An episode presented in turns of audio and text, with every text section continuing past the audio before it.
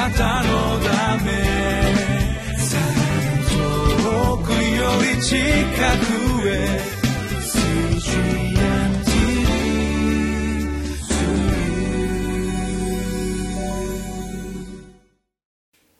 皆さんこんにちは。1月4日金曜日リビングライフの時間です。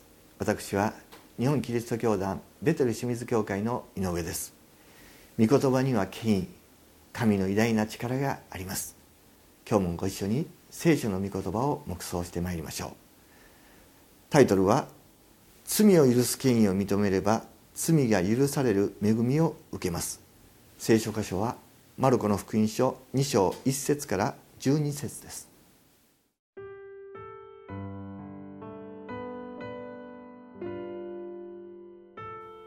マルコの福音書2章1節から12節。数日経ってイエスがカペナウムにまた来られると家におられることが知れ渡った。それで多くの人が集まったため戸口のところまで隙間もないほどになった。この人たちにイエスは御言葉を話しておられた。その時一人の中部の人が四人の人に担がれて身元に連れてこられた。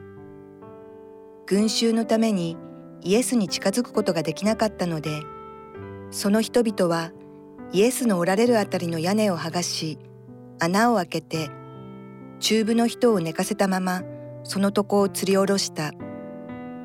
イエスは彼らの信仰を見て中部の人に「子よあなたの罪は許されました」と言われた。ところがその場に立法学者が数人座っていて心の中で理屈を言った。この人はなぜあんなことを言うのか。神を汚しているのだ。神お一人のほか誰が罪を許すことができよう。彼らが心の中でこのように理屈を言っているのをイエスはすぐにご自分の霊で見抜いてこう言われた。なぜあなた方は心の中でそんな理屈を言っているのか。中部の人にあなたの罪は許されたというのと起きて寝床を畳んで歩けというのとどちらが優しいか。人の子が地上で罪を許す権威を持っていることをあなた方に知らせるためにこう言ってから中部の人にあなたに言う起きなさい。寝床を畳んで家に帰りなさいと言われた。すると彼は起き上がりすぐに床を取り上げて皆の見ている前を出て行った。それで皆の者がすっかり驚いてこういうことはかつて見たことがないと言って神をあがめた。聖書の世界には常に驚きが伴います。天地創造の物語から出エジプトさらにイスラエルの歴史キリストの誕生そしてその生涯十字架と復活精霊降臨による教会の誕生から人の働き黙示録に描かれている最後の審判と天国の条件に至るまで聖書の内容は私たちの理性を超越する驚くべき内容が記されています。最大の驚きはマルコが伝えた福音の内容そのものであります。イエスは神の子メシアである。イエスは罪を許す権威を持ってこられた。誰でもこの権威を認めイエスをメシアキリストと信じるならば全ての罪が許され救いに預かることができる。神と和解することができる。呪いが断ち切られ死と悪魔に勝利し神の子としての身分が与えられる。永遠の命が与えられ主が共にいて天国御国が保証される。約束の精霊が与えられて主が共にいて守り助け導いてくださる。まさにイエス・キリストの福音は驚きの知らせ良い知らせグッドニュースであります。大切なことはこの良い知らせを信じそして主に従って生きることにあります。弟子たちはイエス様に招かれ従い共に行動していきます。彼らはイエス様のそばで驚くべき出来事を次々と見ていきます。そして驚く宮沢を見て驚く人々の姿も目の当たりにしていきます。今日の箇所もその一つです。3節。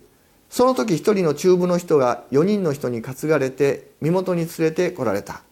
群衆のためにイエスに近づくことができなかったのでその人々はイエスのおられる辺りの屋根を剥がし穴を開けて中部の人を寝かせたままそのとこを吊り下ろした。この4人の人が取った行動も驚きです。しかしこれは地上レベル人間ができる技。その驚きであります。しかしこの後イエス様が言われなされたことは天のレベル。神の御業による驚きでありました。5節イエスは彼らの信仰を見て中部の人に「来よあなたの罪は許されました」と言われた。ところがその場に立法学者が数人座っていて心の中で理屈を言った。この人はなぜあんなことを言うのか。神を汚しているのだ。神お一人のほか誰が罪を許すことができよう。立法学者たちがこのように考えるのは無理もありません。罪の許しを宣言するこれは人にはできない許されない神にしかできないことだったからです。8節彼らが心の中でこのように理屈を言っているのをイエスはすぐにご自分の霊で見抜いてこう言われた。なぜあなた方は心の中でそんな理屈を言っているのか。中部の人にあなたの罪は許されたというのと起きて床を寝床を畳んで歩けというのとどちらが優しいか。皆さんイエス様は彼らの心を見抜かれ質問されました。あなたの罪は許されたというのと起きて寝床を畳んで歩けというのとさてどちらが優しいでしょうか。許しと癒しどちらが優しいでしょうか？もちろんどちらもたやすいものでありません。しかし例えば許しは見た目に変化は現れません。許されたかどうかは神のみぞ知ると言います。一方癒しは見た目に変化が起こります。起きて歩けば癒されたことが証明されます。歩けと宣言しても歩かなければ癒されたとは言えません。だから許しよりも癒しの方が証明は難しい。では許すことが優しいのでしょうか。そうでありません。許しを宣言することは命がけの宣言でした。神以外に罪を許す権威はないからです。許しを宣言すれば冒涜罪に問われる。実際イエス様は冒涜罪に問われて十字架にかけられるわけです。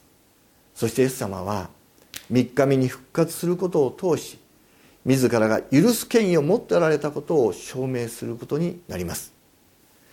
イエス様は罪を許し病を癒す権威を持っておられます。そしてその権威を持っていることを知らせるために彼らにとって見える形で癒しの宮座を行われたのです。10節人の子が地上で罪を許す権威を持っていることをあなた方に知らせるためにこう言ってから中部の人にあなたに言う起きなさい。寝床を畳んで家に帰りなさいと言われた。すると彼は起き上がりすぐに床を取り上げて皆の見ている前で出て行った。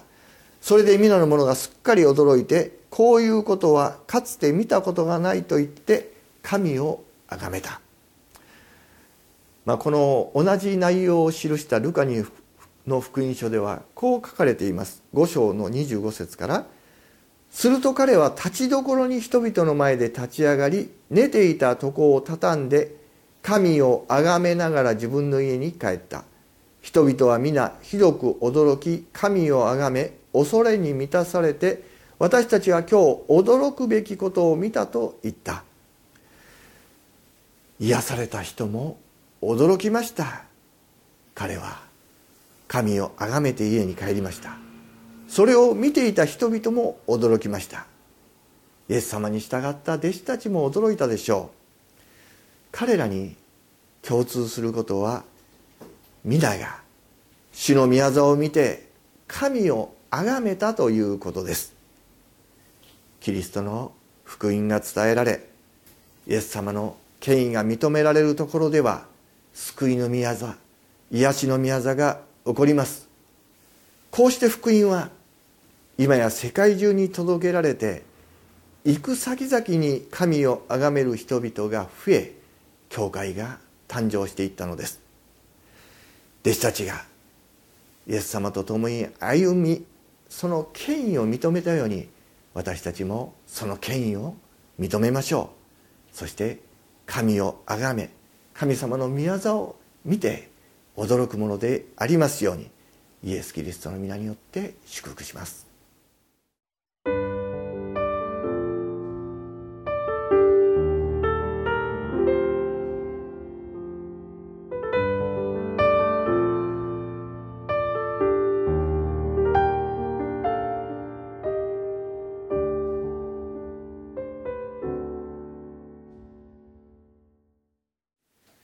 イエス様の教えにもイエス様のなさることにも驚きが伴いました。